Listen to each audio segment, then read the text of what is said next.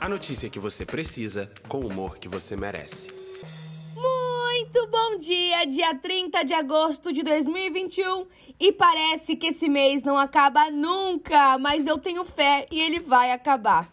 Hoje a manchete será: a DM não aguenta a chegada da segunda-feira e desmaia ao vivo.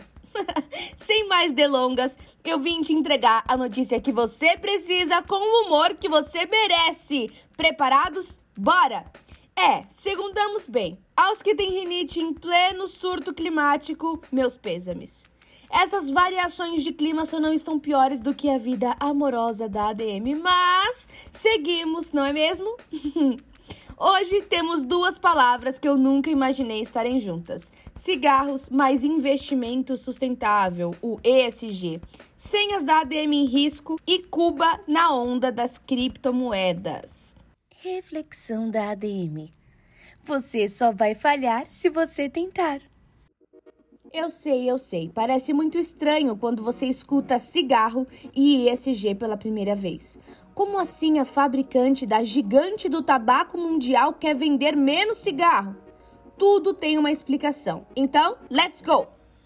Uma empresa de tabaco não é nem um pouco amigável para os investidores que pensam no meio ambiente, pensam num longo prazo e em questões sociais, principalmente relacionadas à saúde. Por causa disso, a Philip Morris, fabricante da Marlboro, quer aderir às finanças sustentáveis, vulgo ESG. Eu sei, eu sei, quando eu falo vulgo, já vem aquela musiquinha na cabeça, né?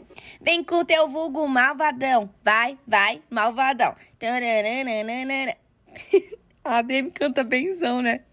Mas o lance desse vulgo ESG não é nem um pouco malvado. Pelo contrário, é totalmente em prol do meio ambiente, da sociedade e das governanças. ESG significa E de environment, de meio ambiente, S de social e G de governança. Ou seja, são empresas que têm como propósito promover impactos positivos nesses três pilares. Essas empresas ESG têm recebido investimentos pesados para promover causas principalmente para o meio ambiente. Só nesse ano de 2021 já foram investidos 652 bilhões de dólares em empresas ESG. A Philip Morris quer entrar nesse ramo promovendo outros produtos não relacionados à nicotina, para chamar a atenção desses investidores com responsabilidade social e ambiental e crescer ainda mais sem a dependência total de vender produtos relacionados a essa substância. E falando em riscos à vida física, por que não falar de outra categoria de risco? Os digitais. Você é do tipo de pessoa que tem senha para tudo, mas é aquela senha 123? Melhor repensar isso aí. Senha Zezinho 123 não vai valer mais, hein? Já tô te avisando, fica de olho, não vai valer mais. Não bastou o humanoide da Tesla assustando a galera. Os ataques cibernéticos estão em alta e o tio Biden está de olho querendo achar uma solução, hein? Deixa a Demi te contextualizar. Dentro dos últimos meses, aconteceram muitos ataques cibernéticos a empresas, e isso causou uma paralisação de suas operações além de causar muitos prejuízos. O principal tipo de ataque é o ransomware, que se trata de um vírus que impede o acesso às informações do sistema por criptografia e exige um pagamento para desbloquear as informações. É como se o hacker sequestrasse os seus dados e te pedisse um resgate em troca.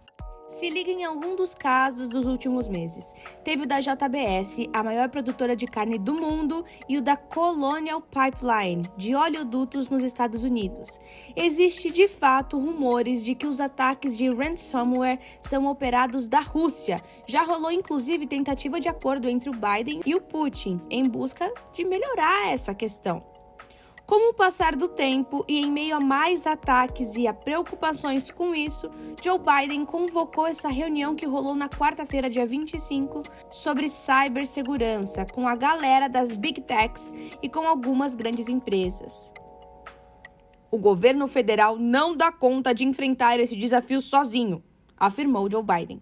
As Big Techs como Google, Apple, Amazon, Microsoft e IBM tiveram seus CEOs presentes e eles prometeram investir bilhões em cibersegurança, além de treinamentos e conscientização para o tema. Google se comprometeu com 10 bilhões de dólares nos próximos cinco anos, a Microsoft com 20 bilhões. A IBM e a Amazon focaram nas questões do treinamento quanto à cibersegurança dentro e fora da empresa áreas como bancos, seguradoras, educação e serviços essenciais, como fornecimento de água e energia elétrica, também tiveram seus executivos presentes em prol da mesma causa. Aqui no Brasil, também rolou um ataque recente. O site da Renner fora do ar e a Fleury também teve seu sistema derrubado. A ADM hoje só considerou apenas a letra C nas notícias: cigarro, cibersegurança e agora Cuba e criptomoedas. A galera de Cuba agora vai poder entrar nas ondas das criptomoedas e usar Bitcoin ou Ether para pagar os boletos. O anúncio foi feito pelo governo cubano em uma publicação no Diário Oficial do país. A ideia é que o governo local reconheça e regularize as criptomoedas em Cuba, especialmente para facilitar a movimentação da grana recebida ou enviada ao exterior. O comunicado oficial diz também que o Banco Central será responsável por decidir como os cidadãos poderão utilizar essas criptos só para não perder a famigerada essência reguladora. Mas ADM, qual é o sentido disso? Deixa que eu te explico. As criptomoedas fazem parte de um mercado descentralizado. Isso significa que elas não são reguladas por um governo, como acontece com as moedas tradicionais, como o dólar ou o real, por exemplo. Por conta disso, é muito mais fácil fazer o dinheiro circular. Isso pode dar uma mãozinha na hora de driblar as restrições feitas pelos Estados Unidos.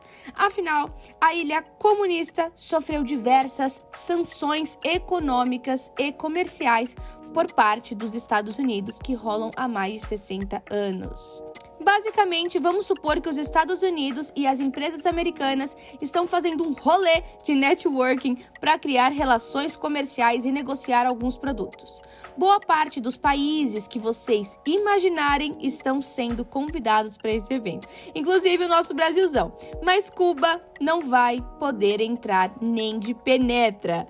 É por isso que a população cubana tem cada vez mais dificuldades em usar os dólares, mesmo em transações internacionais. Apostar nas criptos é também uma medida que está se tornando cada vez mais comum em países com moedas mais fracas, como já rolou lá em El Salvador.